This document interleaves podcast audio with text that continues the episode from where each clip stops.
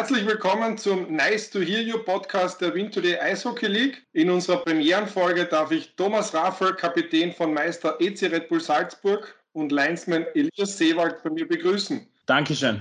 Es ist gar nicht so lange her, äh, dass ihr euch zuletzt gesehen habt. Das war nämlich äh, bei den beiden CHL-Spielen in Salzburg. Thomas, ihr seid sowohl gegen Starwanger als auch gegen Ilves in die Overtime gegangen. Ein Sieg, eine Niederlage ist es dann geworden. Wie fällt dein Resümee aus? Wir haben schon mit, mit Stavanger gesehen, dass das, dass das Niveau in der Gruppe recht hoch sein wird und äh, haben dann gegen Stavanger eigentlich eine ausgeglichene Partie gespielt, obwohl wir im Chancenplus waren eigentlich. Äh, und dann haben wir am Ende Gott sei Dank das in der Overtime noch gewinnen können. Und, und jetzt gegen die Finnen war es äh, von Grund auf eine andere Partie. Wir haben, wir haben auch schon von vornherein gewusst, dass die, die Finnen extrem gute Eisläufer sind und dass Mannschaft sehr kompakt auftreten. Und äh, ich glaube, wir haben das eigentlich über, über große Strecken des Spiels sehr gut handhaben können. Äh, dann in der Overtime, da haben sich leider der ein oder andere Fehler eingeschlichen. Da hat man dann die, die eisläuferischen Qualitäten von den Finnen gemerkt und äh, ja, ein Breakaway war dann zu viel und äh, so hat man dann äh, die Partie leider in der Overtime verloren. Salzburg ist der internationale Vergleich ja bekanntlich sehr wichtig.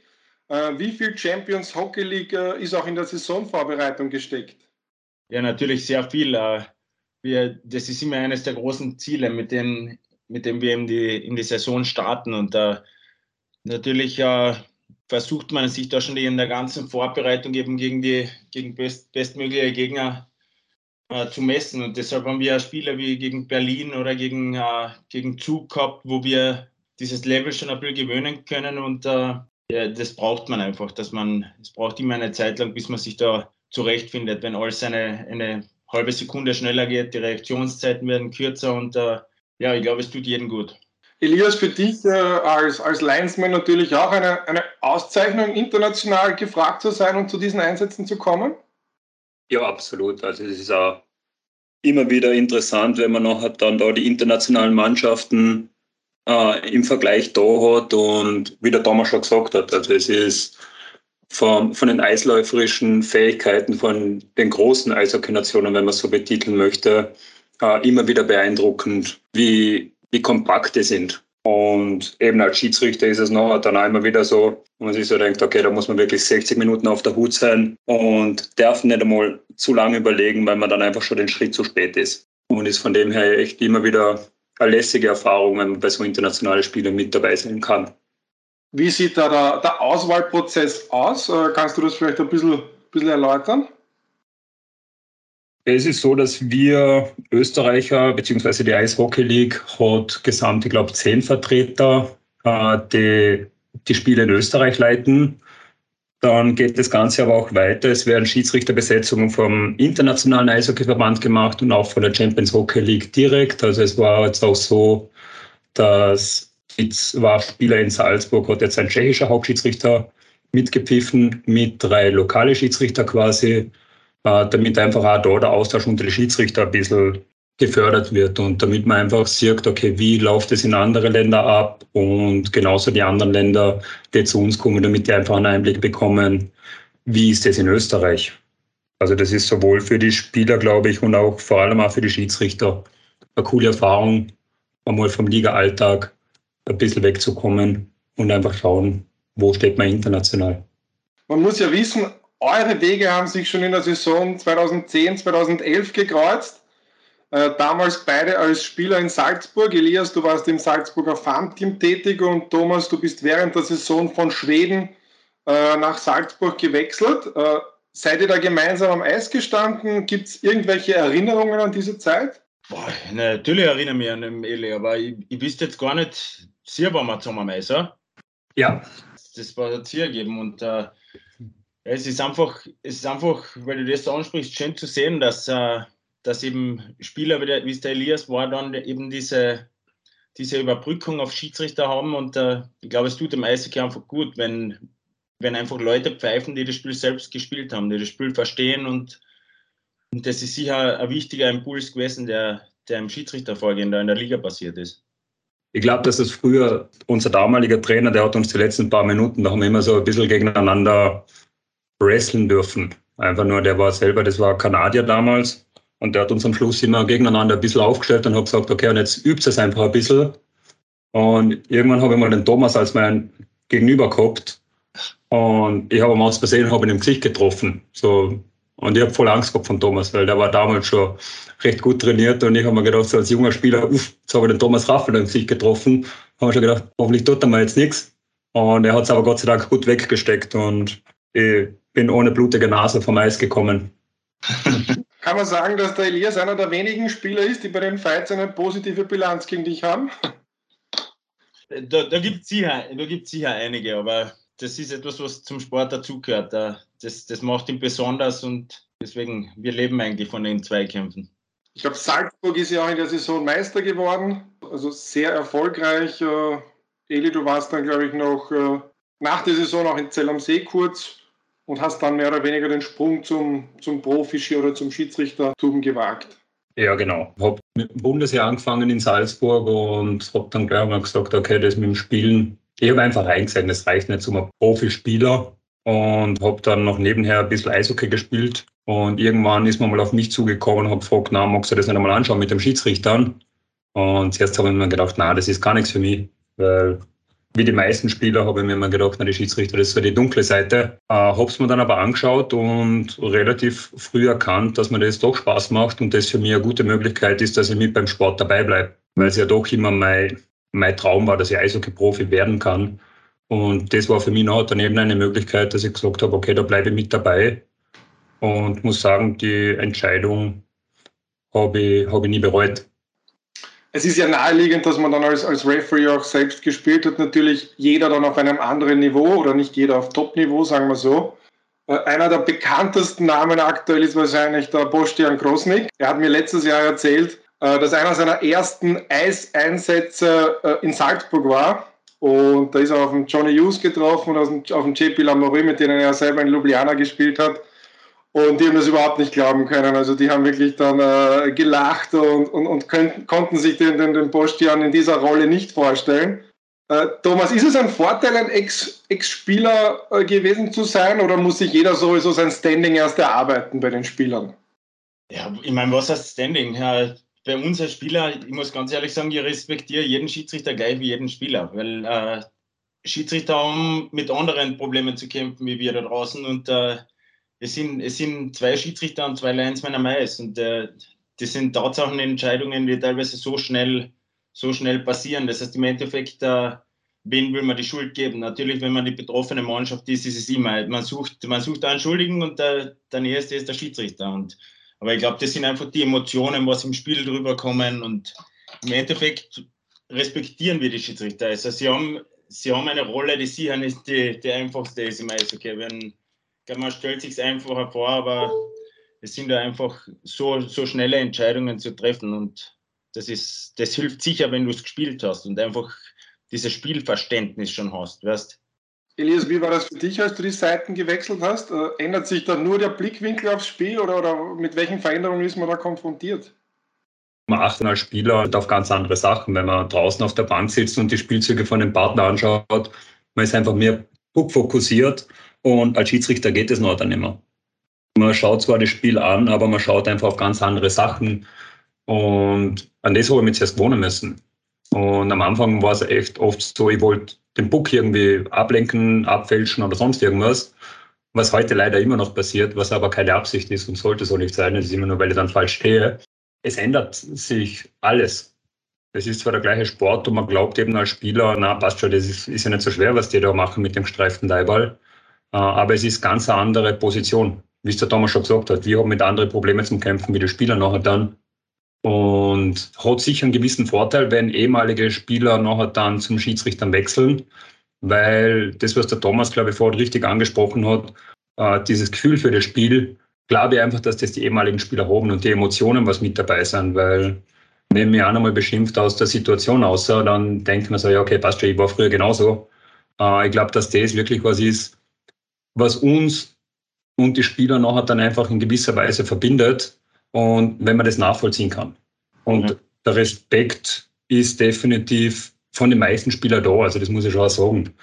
Viele glauben immer, na, die Spieler und die Schiedsrichter haben ein Hassverhältnis zueinander. Äh, ich glaube nicht, dass es so ist. Ich glaube, da hat sich die letzten Jahre wirklich viel getan und das eben sehr zum Guten entwickelt. Absolut. Hast, hast du schon Spiele geleitet, Thomas, vielleicht in der Jugend oder ist das etwas, was dich mal äh, doch interessieren würde? Nein, ich habe die Ehre leider noch nie gehabt. Ähm, ist das was für mich später? Äh, das ist, ich würde einmal nicht, nicht irgendwie wie komplett abschreiben jetzt, weil so wie es eben der Eli gesagt hat, ich glaube, ich glaube, wenn ich mir jetzt das, das Eishockey-Leben so anschaue und wenn man dann denkt, irgendwann ist vielleicht eine Karriere zu Ende, was macht man dann? Und ich glaube, das, das Größte, was ich am Eishockey vermissen werde, ist hundertprozentig die Kabine, die ganzen Spieler, die Teammates, jeden Tag. Weißt du, hast dann, du hast einfach so einen Rhythmus. Und ich glaube, wenn, wenn, wenn so ist, wie wir es vom Eli hören, äh, die Schiedsrichter sind ja auch ein Team. Die werden da aus Teams, aus, aus verschiedensten Ligen zusammengestellt und dann sind sie ein Team aus vier Leuten. Und da muss man Team intern gut mit, miteinander arbeiten können und äh, also das, das ist, glaube ich, eine sehr große Ähnlichkeit äh, gegenüber zum Eishockey auch. Ja, das, das hören wir natürlich gerne. Wir hoffen zwar, dass wir dich noch einige Jahre dann als Spieler am Eis sehen, aber, aber auch diese Aussicht ist eine schöne. Äh, Thomas Raffler als Schiedsrichter zu sehen. Äh, ich, prinzipiell, sage ich mal, dass das heutige Eishockey mit dem vor, vor zehn Jahren, wo ihr zusammengespielt habt, oder vor 20 Jahren äh, nicht mehr zu vergleichen. An der Spitze zählt jetzt äh, Speed and Skill. Wie hast du diese Entwicklung während deiner, deiner fast 20-jährigen Profikarriere, glaube ich, ist das, was immer mittlerweile. Wie hast du das erlebt, Thomas?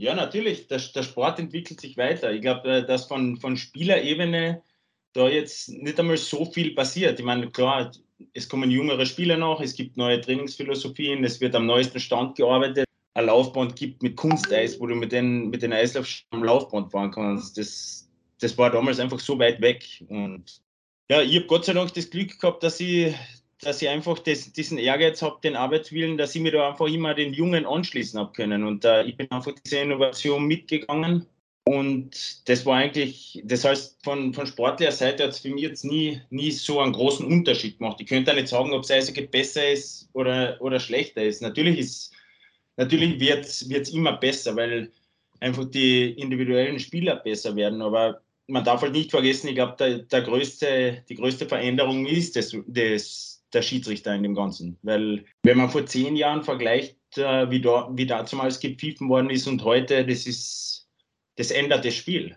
Das macht, heute ist alles darauf ausgelegt, dass das, das, das Spiel schnell ist, weniger Unterbrechung, schnelles Eishockey und, und auch mit den, mit den ganzen Haken, alles was Haken ist. Das ist, ich kann mich erinnern, wie ich da 2005, 2006 im, im Villach gespielt habe, das war, da waren teilweise Fechtduelle. Was du hast machen können, was du wolltest mit dem Schläger und das ist davon nicht gesehen worden. Das war nicht für wichtig befunden. Und das Erste, an das man denkt, ist der, ist der Stock beim Vorcheck, weil es wird nur gewartet, bis, dieser, bis der Stock in, in, in Handnähe kommt und dann, dann ist es ein Straf. Äh, du gibst vollumfänglich recht, Eli, oder? Ja, wird viel drauf gebaut, dass die, Schieds äh, dass die Schiedsrichter das Spiel nur dann unterbrechen, wenn es wirklich ein verlangsamendes Spiel ist. Und wenn man jetzt dann oft einmal schaut, diese Haken schaut zwar oft von außen nicht noch viel aus, aber ich nehme an einem Spieler, der einfach den Schritt schneller ist, nehme den Vorteil, wenn ich diese Strophen nicht pfeife, für was hole ich dann einen schnellen Spieler? Wenn ich den als Coach noch nicht einsetzen kann. Und das sind einfach Geschichten, auf die wir geschult werden. Was heißt, hey, wenn man da ein, eine schnelle Mannschaft hat, wir dürfen der langsamen Mannschaft keinen Vorteil verschaffen, dass sich dem mit dem Stock irgendwo helfen können, äh, sondern da müssen wir wirklich die Mannschaft, die dann halt vielleicht um den Schritt schneller ist, die dürfen wir da, dadurch nicht benachteiligen. Und na, von dem her, also wir werden wirklich darauf geschult, diese Stockfouls, wie es der Thomas angesprochen hat früher, das werden heute einfach nicht mehr gern gesehen. Und bestmöglich versucht zu ahnden. Ich meine, wir brauchen jetzt auch nicht schön reden. Natürlich sieht man oft einmal was in Slow Motion, wo man dann sagt, na, warum hat man das nicht gepfiffen? Der geht ja klar gegen die Hand und hätte dann eine Strafe geben sollen. Aber wird halt auch übersehen. Du hast jetzt schon sehr interessant gesagt, eben, dass ihr darauf geschult werdet. Wie wichtig ist dieses Thema Videostudium man kennt es ja sehr von den, von den Vereinen oder da kann man sich natürlich mehr wahrscheinlich darunter vorstellen. Äh, wie sieht das äh, für den Referee aus? Ich sage, es ist nichts anderes wie die Mannschaften. Die haben halt genauso wie wir einen Coach, die das Video analysieren oder das Spiel analysieren und dann wird einfach noch dann auf die Kleinigkeiten geschaut.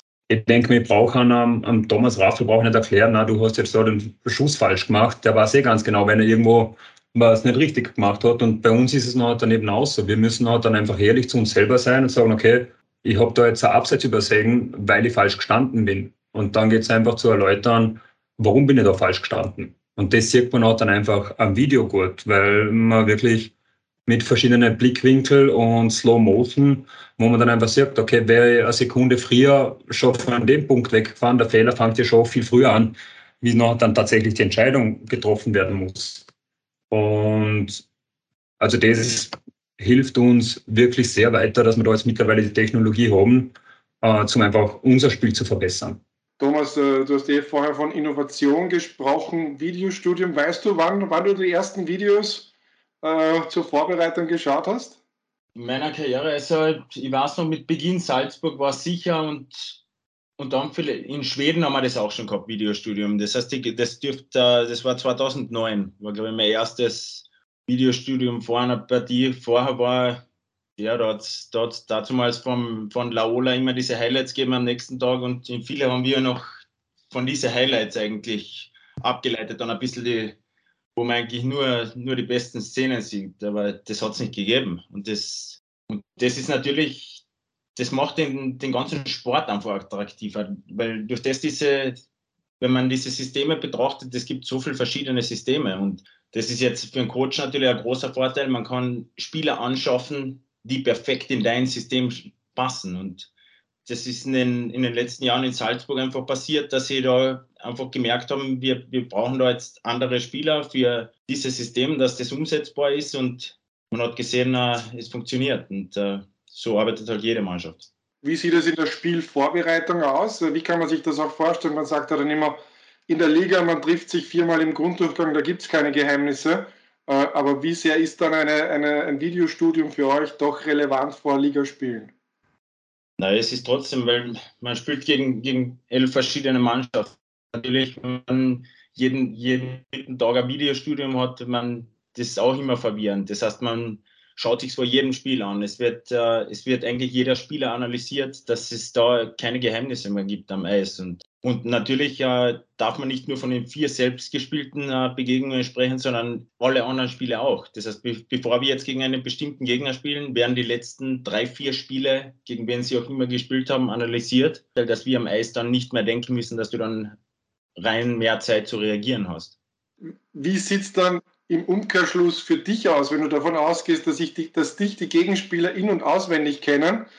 Versucht man dann sein Spiel in einer gewissen Art und Weise dann doch noch umzustellen, äh, weiterzuentwickeln, unter Anführungszeichen? Ja, weiterzuentwickeln einmal immer. Ich glaube, äh, wenn man, wenn man aufhört, besser zu werden, hört man irgendwann auf, gut zu sein. Und äh, natürlich, äh, es gibt bei mir auch immer Sachen, wo ich mir Spiele anschaue und mir denke, okay, diese Positionierung, vielleicht sollte das so und so tauschen, dann, dann könnte es besser gehen. Und äh, so probiert man es auch zum Beispiel gegen wenn man gegen die gleichen Mannschaften spielt und, und sie sich schon auf etwas einstellen, dass man dann vielleicht andere Sachen im Repertoire noch hat, die man, die man versuchen kann. Thema Technologie, glaube ich, können wir auch mal äh, Video Goal Charge System ansprechen. Ähm, ja, auch eine Innovation, die im, im, im Laufe der Zeit äh, in den Eishallen angekommen ist. Äh, mal aus Sicht des Schiedsrichters, äh, Eli, wie empfindest du das? Wie wichtig ist es für einen Schiedsrichter, dass er da nochmal in gewissen Spielsituationen doch die Chance zur Überprüfung hat? Es gibt einfach oft einmal die Möglichkeit, dass man sagt, man lässt wirklich die Spieler entscheiden. Wenn ich einfach sage, weil sonst früher war immer die Devise, nein, ich sage den Puck ich muss sofort abpfeifen. Was heute auch noch immer noch ein bisschen nach dem gepfiffen wird, aber man kann sich vielleicht wirklich die eine Sekunde nochmal extra schauen, ist der Puck noch frei oder nicht. Und im schlimmsten Fall kann man dann sagen, na okay, der Puck war nicht mehr frei, es ist nachher dann klar ersichtlich gewesen ähm, am Video und somit haben einfach die Spieler und die Torleute die Möglichkeit, das Spiel zu entscheiden. Und wir können sagen, hey, wir haben das Ganze nochmal überprüft und wir bleiben bei der Entscheidung am Eis oder wir overrulen das nachher dann, weil nochmal, ich möchte keine, keine Fehlentscheidung irgendwo treffen und eine Mannschaft scheidet nachher dann aufgrund dessen aus, wenn wir jetzt schon die Möglichkeit haben, die Technologie zu nutzen. Und also für mich ist das immens wichtig. Und ich glaube auch, dass die Spieler zum Teil sehr schätzen, weil es einfach die Sicherheit gibt, dass die richtige Entscheidung getroffen wird. Ist das so, Thomas, ist das so ein Gerechtigkeitsfaktor, den man auch als Spieler sieht? Ja, also aus Sicht des Spielers ist es sicher die fairste Lösung, was man, was man finden hat können. Und äh, ich glaube, es erleichtert den Job für die Schiedsrichter enorm, weil speziell im, rund ums Tor, im Torraum mit diesen Entscheidungen, es, es, es passiert so schnell und das ist teilweise auf dem Zentimeter, wo da Entscheidung getroffen werden muss. Das heißt, äh, in dem Fall ist es auf alle Fälle für die Schiedsrichter, glaube ich, eine große Erleichterung und auf der anderen Seite wird das Spiel einfach äh, auf einem fairen Wege entschieden und äh, es ist, glaube ich, eine sehr, sehr große Innovation im Eishockey. Gibt es diese Situationen, wo man sich vielleicht auch als Spieler im Moment des Torerfolgs denkt, ui, das könnte jetzt nochmal angeschaut werden oder ist, das, ist man da so emotional in, diesem, in dieser Situation, dass man an sowas dann doch noch nicht denkt? Ja, im, im ersten Moment muss man einmal die, die Situation verkaufen. Das heißt, da, da gibt es keine Zweifel, da muss man die Emotionen gehen lassen und da einfach hoffen. Natürlich gibt es enge Situationen, wo, wo man dann im Nachhinein schon denkt, könnte eng, könnte eng sein. Und, aber wie gesagt, das passiert so selten. Also ich, ich war nicht oft dabei, wo ein Tor gegeben worden ist und, und dann äh, wieder aberkannt worden ist und umgekehrt auch nicht. Das ist auf einer Hand abzählbar. Eli, wie, wie, wie geht es dir? Sagst du, irgendwann ist vielleicht dann auch für die Spieler der Spielfluss, äh, wo, wo ist so die Grenze, wo man sagt, da wird es dann heikel? meistens kommt man eben mit einer schnellen Entscheidung wieder zurück. Es sei denn, es ist wirklich so haarscharf, dass sich die Schiedsrichter draußen auch nicht einig sind. Äh, aber man versucht da auch schnell äh, zu einer Entscheidung zu kommen, weil einfach die Leute müssen unterhalten werden. Also ich glaube, das ist immer das, und keinen interessiert es, wenn die Schiedsrichter da jetzt zehn Minuten draußen sind, äh, sich die Videos anschauen, weil was dann die Leute vor dem Fernseher zehn Minuten, was dann die Leute im Stadion und was machen die Spieler? Man, da macht man das alles kaputt. Und nochmal, es soll der Sportart nicht um uns gehen, sondern um das Spiel. Und von dem her versucht man immer möglichst schnell. Aber ich denke mir, es ist gescheiter, einmal mehr drauf schauen, um sich wirklich sicher sein und dann zurückzukommen mit der richtigen Entscheidung. Das war letztes Jahr, glaube ich, in, in Leibach, glaube ich, war ein relativ langes Videostudium. Ich glaube, dass das im Playoff noch dann gegen Villach war mit dem vermeintlich hohen Stock. Und ich glaube, dass sie da relativ lange gedauert haben. Und dann hat man die Schiedsrichter kritisiert für das, dass sie zu lange geschaut haben, wo man einfach denkt, aber schlussendlich war das genauso ein Tor, was für den Sieg gesorgt hat. Und da denkt man eben, das ist unfair zum, gegenüber des Spielers zum sagen, nein, wir haben jetzt, tut mir leid, uns ist die Zeit abgelaufen, wir müssen den Spielfluss halten. Darum sagen wir einfach, nein, wir haben es nicht gesehen, wir gehen genauso weiter. Ich glaube, das wünscht sich die Spieler nicht und, und die Fans dann auch nicht. Du sprichst das auch noch, die, die Fans, ähm, ein wichtiger Teil des Spiels. Ähm, ja, seit der Corona-Pandemie natürlich eine ganz neue Situation im Umgang mit den Fans, äh, haben lange Zeit auch nicht in die Hallen dürfen. Äh, Thomas, wie ist das für einen Spieler? Äh, wie ungewohnt war das, äh, vor einer leeren Halle zu spielen? Und ja, Hand aufs Herz, fehlt einem da wirklich etwas oder ist man da so in seinem Modus, dass man das ja gar nicht so mitbekommt während dem Spiel, vielleicht dann mehr in den Unterbrechungen? Ich muss sagen, wie, wie das mit Corona in der ersten Saison da passiert ist und, und dann keine Zuschauer mehr waren, ich habe am Anfang gedacht, der Sport kann so nicht leben. Das kann nicht funktionieren, weil du einfach da reingehst, du da in, dies, in diesen Rhythmus kommst vom Spiel, das, das braucht viel länger. Und dann, dann spielt man so ein, ein, zwei, drei Wochen und hat eigentlich gesagt, es funktioniert auch. Das hat man, ich glaube, der Umstieg von keinen Fans auf Fans, äh, da war dann einfach dieser Zeitpunkt, wo man gemerkt hat, äh, es gehört dazu und es erleichtert einfach äh, unseren Job auch da draußen, wenn man einfach von, wenn man ein direktes Feedback bekommt über Situationen, was passieren. Und äh, ja, es ist einfach leichter, in, diese, in diesen, in diesen Game-Modus reinzufinden. Ihr startet äh, mit einem Puls 24 Live-Spiel gegen die Vienna Capitals. Freut man sich nach knapp 20 Jahren im Profi-Eishockey noch immer auf, auf, diese, auf diese Klassiker, auf diese, diese Duelle mit, äh, mit den größten Rivalen? Ist das noch was Besonderes? Das wird immer sein. Ich glaube, das ist einer der Punkte, die mir am wichtigsten sind, dass ich den, den Hunger für den Sport nicht verloren habe. Und äh, ich glaube, anders könnte ich es ja gar nicht machen ich freue mich gegen jede Mannschaft zu spielen. Und wenn man dann äh, eben mit Wien und Fehewa gleich am Back-to-Back-Wochenende hat, wo man voriges Jahr als Halbfinale und das Finale gespielt hat, das ist natürlich äh, das ist die perfekte Messlatte, um eine Saison, in eine Saison zu starten. Und da äh, freue ich mich schon enorm. Eli, diese, diese Klassiker oder auch Derbys, gibt es noch die Duelle, wo man schon im Vorfeld von einer hitzigen Partie ausgehen kann oder sind diese Zeiten auch vorüber? diese Duelle sind nach wie vor da, äh, weil man weiß, dass das Spiel hat Potenzial, dass es eben wieder hitzig wird, weil es im Vorfeld schon von den Fans hochgepusht wird, von den Medien, weil sie darüber berichten. Und ich glaube, dass es früher sicher noch emotionaler war, wo es einfach diese Schlachten, und da wird da der Tom wahrscheinlich mehr darüber sagen können, die, die Derbys früher in, in Kärnten, wurscht ob in Villach oder in Klagenfurt, äh, waren früher sicher einfach, da bist du in die Halle gefahren und hast gewusst, heute am Abend brennt's. Muss jetzt auch sagen, als Schiedsrichter, man freut sich auch auf diese Spiele. Weil man einfach genau weiß, heute am Abend kann es passieren. Dass wieder Rambazamba ist und die Fans noch dann noch das Übrige dann und dass man einfach einen schönen Eishockey-Abend hat.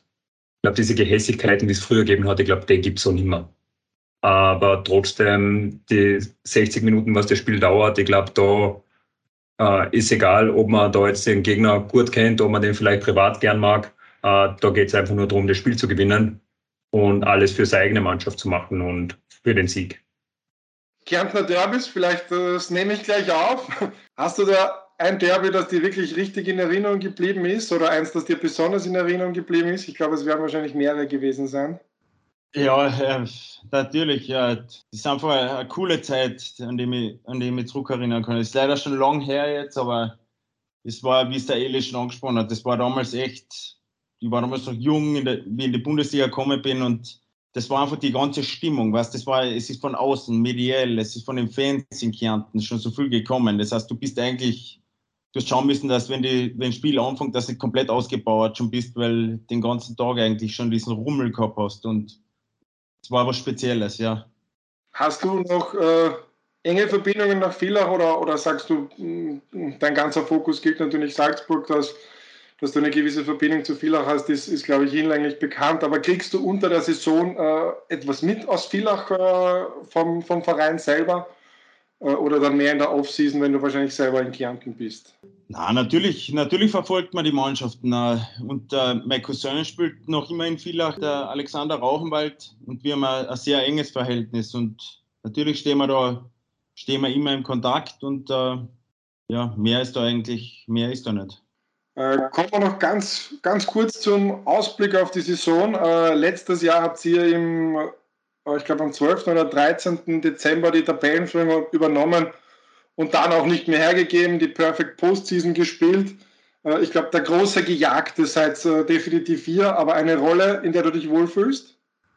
Ja, äh, absolut. Ich glaube, es macht keinen Unterschied, ob man, ob man in der Rolle des Gejagten ist oder in der Rolle des Jägers. Es, man muss einfach, äh, es ist einfach die Leistung, was, was stimmen muss. Und wir haben einfach eine, Mannschaft, wo man sich ja über die, über die Arbeitsmoral keine Sorgen machen kann. Das heißt, für uns ist einfach das Wichtigste, dass wir ein System einstudiert haben, und das wir uns halten können, wenn wir einmal vom, vom Plan abkommen und, und der Rest ist einfach, äh, es wird eine lange Saison und äh, wir freuen uns schon drauf.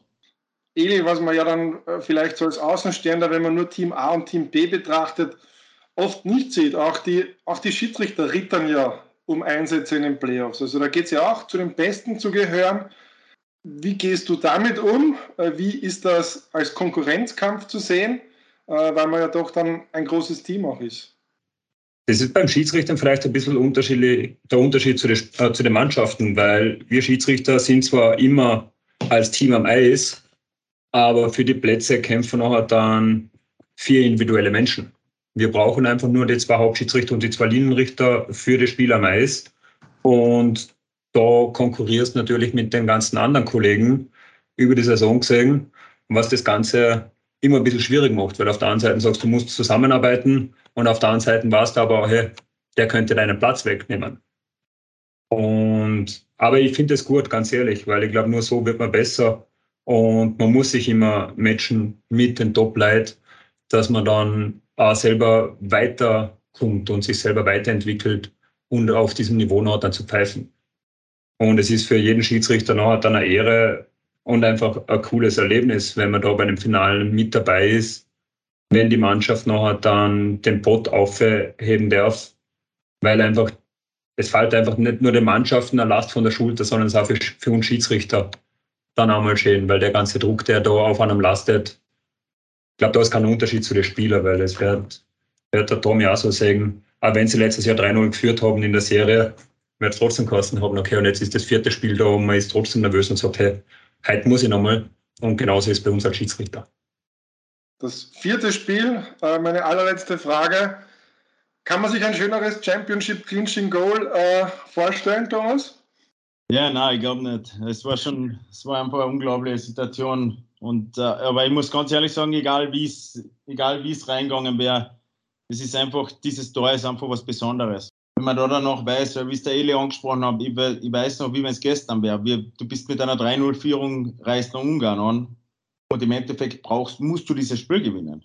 Natürlich hat man den Puffer drin, aber man möchte nicht daran denken, wie es ausgehen könnte, wenn, wenn du verlierst, dann wieder zurück nach Salzburg und dann ist schon der Druck da.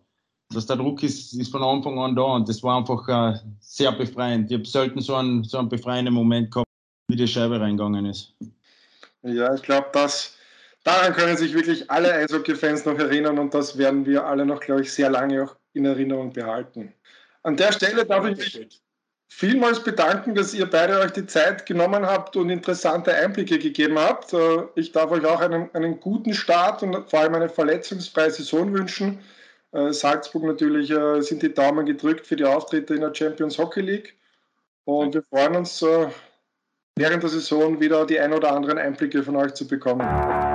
Perfekt. Dankeschön.